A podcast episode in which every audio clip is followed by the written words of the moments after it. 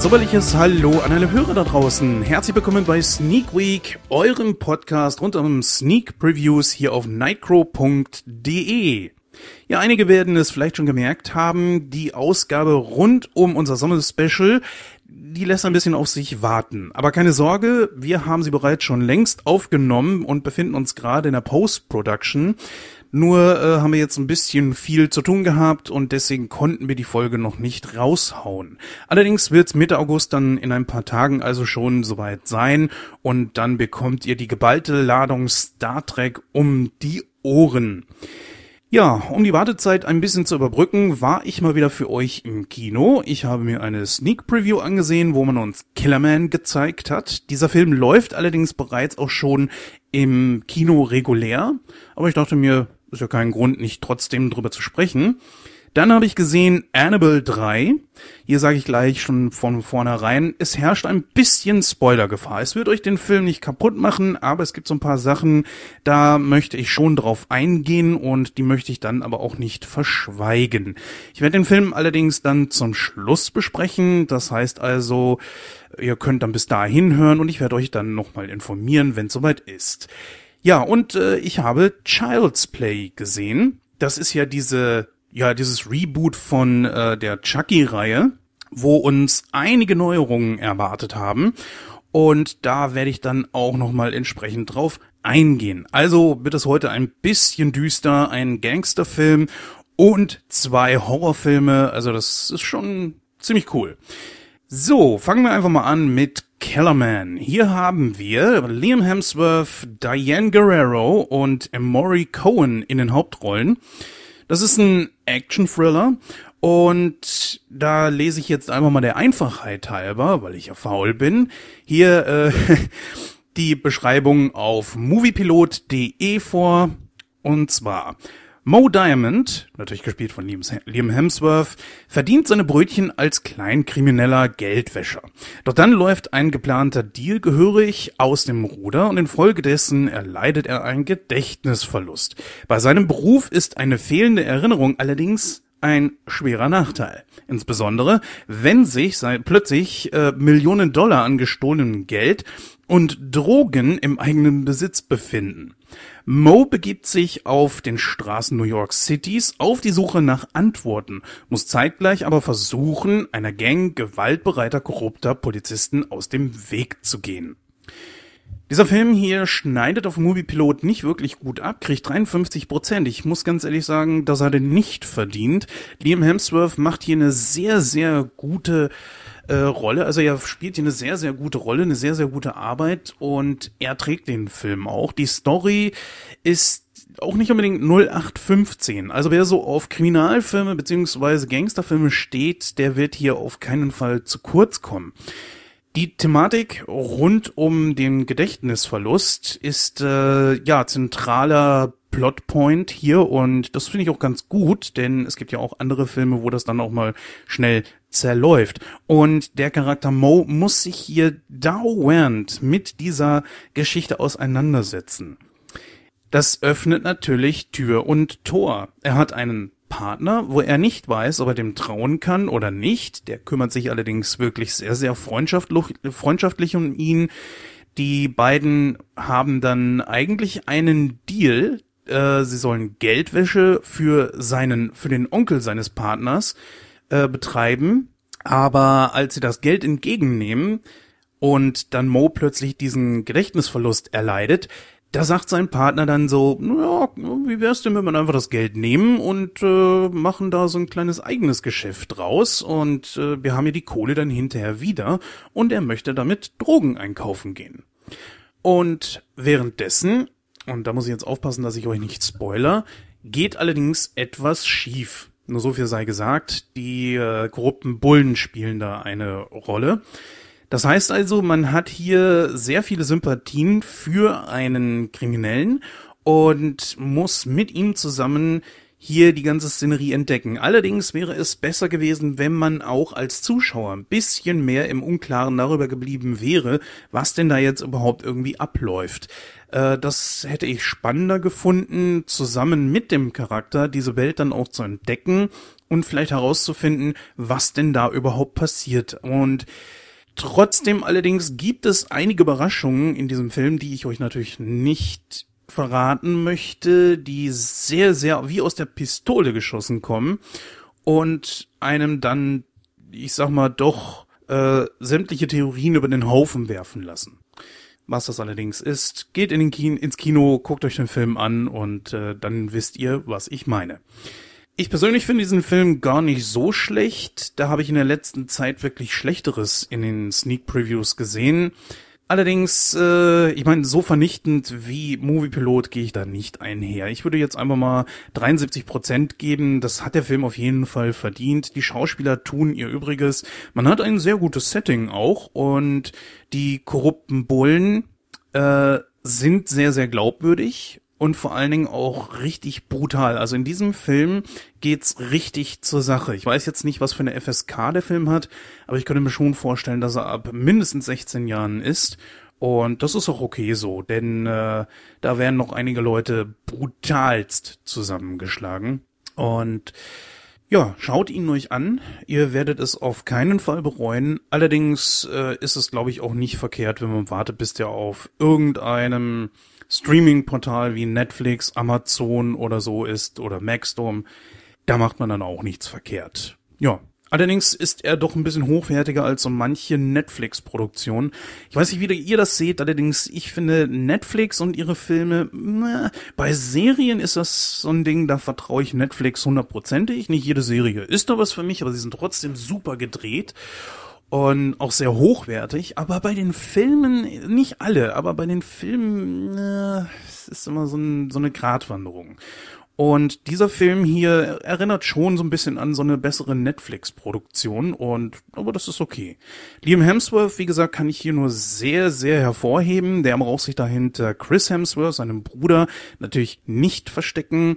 Er ist so ein bisschen im Fahrwasser von seinem Bruder, also ganz so den großen Erfolg wie Chris hat er natürlich nicht, aber das ist nicht so wichtig, denn er zeigt hier, dass er es wirklich drauf hat. Übrigens habe ich gerade gesehen, Altersfreigabe ist ab 16 und das ist auch okay so. So, kommen wir mal direkt zu Child's Play. Dieser Film hier wurde gedreht vom Regisseur Lars Klevberg. Er hat in den Hauptrollen Jungdarsteller Aubrey Plaza, Gabriel Bateman und als Chuckys Stimme Mark Hamill. Übrigens auch im Deutschen Mark Hamills normale Stimme, die man sonst auch so kennt. Und das finde ich eigentlich auch ganz passend. Ich war ein bisschen skeptisch, ob das dann so passen würde für diese Puppe, aber das war vollkommen okay. Also konnte ich nicht meckern. Es handelt sich hierbei natürlich um einen Reboot von Chucky, die Mörderpuppe. In Deutschland hieß der Film tatsächlich auch Chucky, in den USA allerdings tatsächlich Child's Play. Deswegen haben wir hier natürlich einen kleinen Vorteil dass der Film hier bei uns dann auch anders heißt als wie der Originalfilm und das ist eigentlich auch ganz gut. Im Original heißt der Originalfilm natürlich, im Original heißt der Originalfilm, ja klar. Im Original heißt äh, der erste Film natürlich auch Child's Play. So, erstmal so viel dazu. Ja, worum geht es in diesem Film? Auch hier bediene ich mich Movie Pilot. Die junge Mutter Karen, Aubrey Plaza, gibt ihrem Sohn Andy, gespielt von Gabriel Bateman, ein ganz besonderes Geschenk zum Geburtstag. Eine Puppe. Na klar, was schenkt man einem pubertierenden Teenager? Natürlich eine Puppe. Allerdings, das ist jetzt keine ganz gewöhnliche Puppe, sondern einen, ein Hightech-Spielzeug namens Buddy Doll, hergestellt von der Caslin Corp von Henry Caslin, gespielt von Tim Matheson. Ja, und er soll den Jungen eigentlich erfreuen und ihm Gesellschaft leisten. Als vielbeworbenes Spielzeug soll die Puppe ein Verkaufsschlager unter Kindern werden, die von ihren alten Spielsachen gelangweilt sind. Doch weder die Mutter noch ihr Kind wissen von der bösen Natur dieser Neuanschaffung. Ja, während Andy und sein bester Freund Omar äh, die gruselige Seite des Spielzeugs schnell zu spüren bekommen, untersucht Omars Vater, Detective Mike Norris, bald eine Reihe gefährlicher und geheimnisvoller Morde in der Nachbarschaft. Gibt es einen Zusammenhang? Fragezeichen. Ja, und natürlich gibt es einen Zusammenhang, denn es geht hier um Chucky. Die äh, Geschichte ist natürlich sehr, sehr einfach. Du hast hier eine Puppe, die ein Eigenleben bekommt und dann äh, mordlustig durch die Gegend slashert und das war ja auch schon im Original so.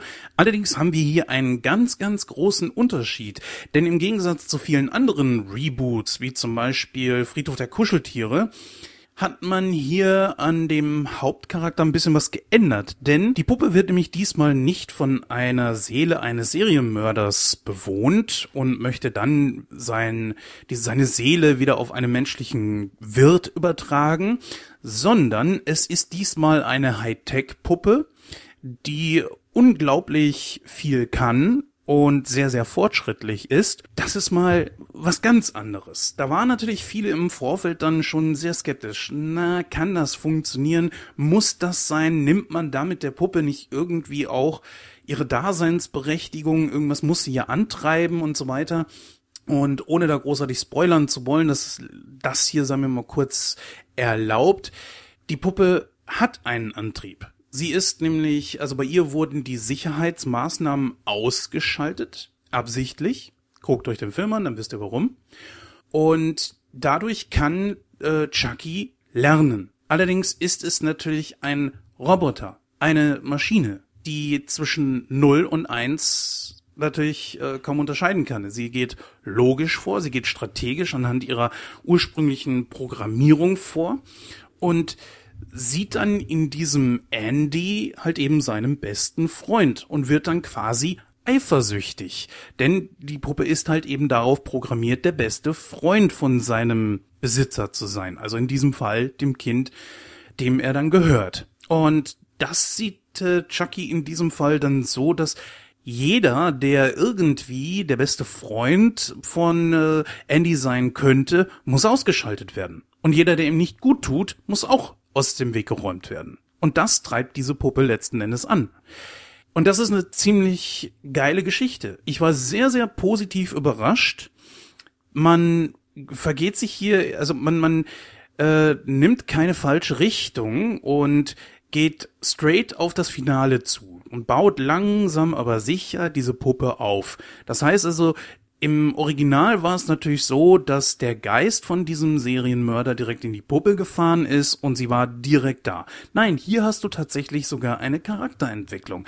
Diese Puppe macht so verschiedene, ähm, ich sag mal, Instanzen ihrer Existenz durch, bis sie dann letzten Endes dem wird, was sie werden soll. Und das ist cool. Das ist mal was anderes und ich hätte nicht gedacht, dass das tatsächlich wirklich funktioniert. Aber man hat hier einen Weg gefunden, das sehr interessant ge zu gestalten. Und deswegen kann ich diesen Film nur empfehlen. Was ich jetzt hier ehrlich gesagt nicht so ganz verstehe, ist, dass Movie Pilot hier nur 62 Prozent gibt. Ich persönlich gebe diesem Film 80 Prozent, denn mich hat er unterhalten, mir hat er gefallen. Und äh, natürlich haben wir diese Puppe auch animiert dort. Ich weiß nicht, ob es tatsächlich auch einen Roboter gab, mit dem die Schauspieler da interagiert haben.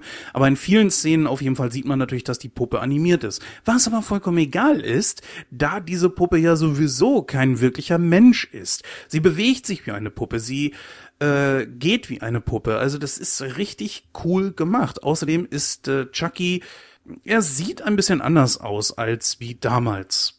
Aber da, da muss man sich ein klein bisschen dran gewöhnen, aber das finde ich auch in Ordnung. Ziemlich cool ist auch, dass er, ähm, ähm, kennt ihr noch den Ring of Death von der Xbox 360? Äh, wenn die kaputt war, dann leuchtete ja dieser Ring rund um den Ein-, An- und Ausschaltknopf rot. Zumindest drei von vier leuchten. Und bei Chucky ist das so, wenn irgendwas bei ihm im Argen ist, irgendwas ist kaputt oder so, dann leuchten seine Augen, die normalerweise blau sind, leuchten rot. Hier steht es dann allerdings nicht dafür, dass mit ihm etwas nicht stimmt. Natürlich stimmt mit ihm etwas nicht, aber dann sollte man sich doch wirklich von ihm fernhalten. Und das ist sehr, sehr cool genutzt und gemacht. Außerdem hat man äh, die neuesten Medien dort mit einfließen lassen schaut es euch einfach an. Es ist wirklich sehr, sehr gut gemacht. Ich kann den Film nur empfehlen ist auch wieder sowas, muss das fürs Kino sein? Nein, nicht unbedingt. Leider hatte ich mal wieder so ein paar Pappenheimer dabei, die meinten, sie müssten während des ganzen Films über dann natürlich quatschen. Und dann hat man immer wieder Man, man denkt sich dann so, könnte nicht jetzt einfach mal Chucky vorbeikommen und denen dann sagen so, haltet bitte den Rand, ich will den Film sehen. Naja, egal. Das haben wir ja immer wieder und schlimm. Ja, auf jeden Fall, sehr, sehr guter Film. Geht auch nur 90 Minuten, ist auch ab 16. Glaubt mir, das ist auch gut so. Der Film zeigt alles. Hm, zum Beispiel, wenn irgendwo ein Körperteil oder so abgetrennt wird, seht ihr das. Und das ist gut gemacht. Sehr gut gemacht. Und das lässt den Film auch sehr, sehr ernst erscheinen. Ich hatte ein bisschen Probleme damit, dass wir jetzt hier so viele Kinderdarsteller hatten, denn das hat mir in verschiedenen Horrorfilmen ehrlich gesagt schon die Lust drauf genommen und hat tatsächlich auch die Ernsthaftigkeit von diesen Filmen dann eher geschadet als genutzt. Aber in diesem Fall war das okay. Der Hauptdarsteller konnte das sehr, sehr gut verkaufen dieser Gabriel Bateman, vielleicht wird aus ihm auch nochmal ein größerer Schauspieler, müssen wir mal schauen, aber es war auf jeden Fall eine sehr, sehr gute Leistung, die er da abgelegt hat. Ein paar von seinen Kollegen, ja, es sind Randfiguren, wollen wir nicht meckern, das war auch noch in Ordnung. Also man kann sich den Film auf jeden Fall geben und ich persönlich finde, dass er sich hinter dem Original nicht zu verstecken braucht. So, kommen wir jetzt mal zum letzten Film, nämlich Annabelle 3. Der mittlerweile, glaube ich, sechsten oder siebten Film aus dem Conjuring-Universum oder Franchise, wie man ja heutzutage so schön sagt. Wie ich es vorhin schon angekündigt habe, Achtung, kleiner Spoilergefahr hier, denn äh, ich möchte ein bisschen näher drauf eingehen, aber nicht viel. Der Film kam am 4.7.2019 in die Kinos, also ist etwas über einen Monat jetzt schon bereits in den Kinos. Er geht 106 Minuten, hat eine FSK ab 16. Um die Horrorpuppe Annabelle davon abzuhalten, jemals wieder Schaden anzurichten, nimmt das in Sachen Dämonologie geschulte Ehepaar Ed und Lorraine Warren, gespielt von Patrick Wilson und Vera Farmiga, das besessene Artefakt mit nach Hause. Verschlossen in einer Glasvitrine des Warren Occult Museum und gesegnet von einem Priester glauben sie, die Gefahr nun gebannt zu haben.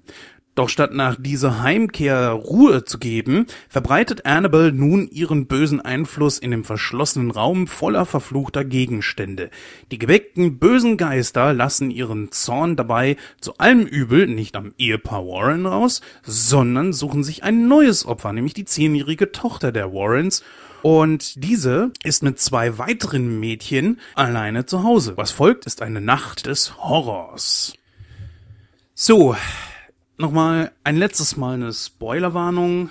Also, wenn du das jetzt nicht hören möchtest, dann schalte erst einmal ab, guck dir den Film an und dann kannst du ja gerne weiterhören. Was mich an diesem Film hier wirklich sehr gestört hat, war, dass der Trailer suggerierte, dass Ed und Lorraine Warren mitspielen. Leider ist es so, dass äh, ja Patrick Wilson und Vera Farmiga tatsächlich mit dabei sind. Das erste Mal überhaupt wirklich mitspielen in einem Annabelle-Film. Aber gerade mal vielleicht fünf bis zehn Minuten und dann sind sie raus. Sie steigen ins Auto und fahren weg. Und damit hatte der Film bei mir schon einen richtig großen Minuspunkt. Denn gerade die beiden sind für mich so der Inbegriff, warum ich ich diese Filme eigentlich gucke. Und ich habe immer gehofft, dass sie mehr Conjuring-Teile drehen. Es kommen natürlich mehr. Es gibt ja schon den ersten Teil, es gibt den zweiten Teil, es gibt Annabelle 1 bis 3. Dann gab es äh, den wirklich fürchterlichen The Nun, den ich überhaupt nicht empfehlen kann. Und äh, irgendwie, glaube ich, gehört ja auch La Lloronas Fluch mit dabei. Aber ja, der war auch so, ja, war okay. Aber auf jeden Fall ist es so, dass äh, die beiden dann tatsächlich sehr, sehr schnell die Biege machen und dann erst am Ende wieder auftauchen, also gar nicht irgendwie mit dazu beitragen, dass der Geist, der diese Puppe besetzt, dann auch wieder eingesperrt wird und aufgehalten wird. Und das ist das, was mir den Film ehrlich gesagt total verhagelt. Was dann folgt, ist äh, jetzt nicht unbedingt wieder ein Teenie-Slasher, aber es ist so, es sickert vor sich hin, es passiert eine ganze Weile gar nichts. Und dann zum Schluss ist es wirklich zack auf zack auf zack und Schlag auf Schlag auf Schlag. Dann gibt es einen Exorzismus, wo ich, äh, nee, und zwar in dem per Zufall ein äh, Dia abläuft, beziehungsweise ein Film über einen Projektor abläuft, wo diese Austreibung, die wir schon im ersten Teil gesehen haben, dann noch mal gezeigt wird und darauf reagiert dann der Geist, der eines dieser Mädels besessen hat und lässt sich dadurch austreiben. Was? Nein, das war leider überhaupt nicht meins und das äh, hat mir den Film ehrlich gesagt ziemlich verhagelt. Es gab ein paar ganz coole Szenen, aber manchmal fragte man sich dann auch so, okay, was hat das jetzt wieder damit zu tun? Irgendwie hat das weder Hand noch Fuß. Und ich habe so ein bisschen auch das Gefühl, dass nach The Nun und jetzt Annabelle 3 das Conjuring-Universum oder zumindest die Spin-off-Filme große Probleme haben. Annabelle 1 und Annabelle 2 waren noch wirklich okay. Ich fand sogar Annabelle 2 besser als Annabelle 1. Aber jetzt mit The Nun, der wirklich der schlechteste der Reihe für mich ist, äh, und jetzt Annabelle 3, ich weiß nicht, ist vielleicht der Zug einfach abgefahren, zumindest äh, was diese Spin-off-Filme betrifft oder so. Das ist mir einfach zu seicht. Wer Conjuring 1 gesehen hat, der war super. Da würde ich kaum Kritik dran üben. Da, da bin ich ein absoluter Fan von und das ist einer der meist von mir gesehenen Horrorfilme überhaupt. Aber die beiden hier, The Nun und Annabelle 3, das war nix. Der Film kriegt hier auf moviepilot.de 58 Prozent. Äh, ich gehe eher auf 50 Prozent, vielleicht auch eher 48 Prozent, weil mich das echt enttäuscht hat. Und der Trailer ja einfach auch suggeriert, es spielen die Warrens wieder mit. Dann ist es aber plötzlich nur ihre Tochter und die beiden sind höchstens irgendwie gefühlt sechs bis sieben Minuten zu sehen. Das ist doch, das ist nicht gut. Ganz ehrlich. Ja, was auch immer man sich dabei gedacht hat, man hielt das scheinbar für eine gute Idee. Es hat natürlich nichts damit zu tun, dass die Jungdarstellerinnen äh, hier eine schlechte Figur abgeben oder sowas, aber es liegt einfach an der gesamten Story irgendwie. Und so ein bisschen auch wie so Coming of Age und so eine kleine Liebesgeschichte. Will ich das da drin sehen? Also ich persönlich ehrlich gesagt nicht. Mich würde natürlich mal eure Meinung zu dem Film interessieren. Schreibt's uns gern in die Kommentare.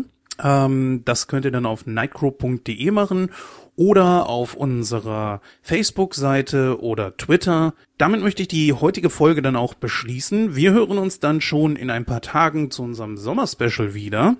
Wie gesagt, Mitte des Monats, hört da einfach mal rein und auch dort könnt ihr natürlich gerne euren Kommentar hinterlassen. In diesem Sinne, macht's gut.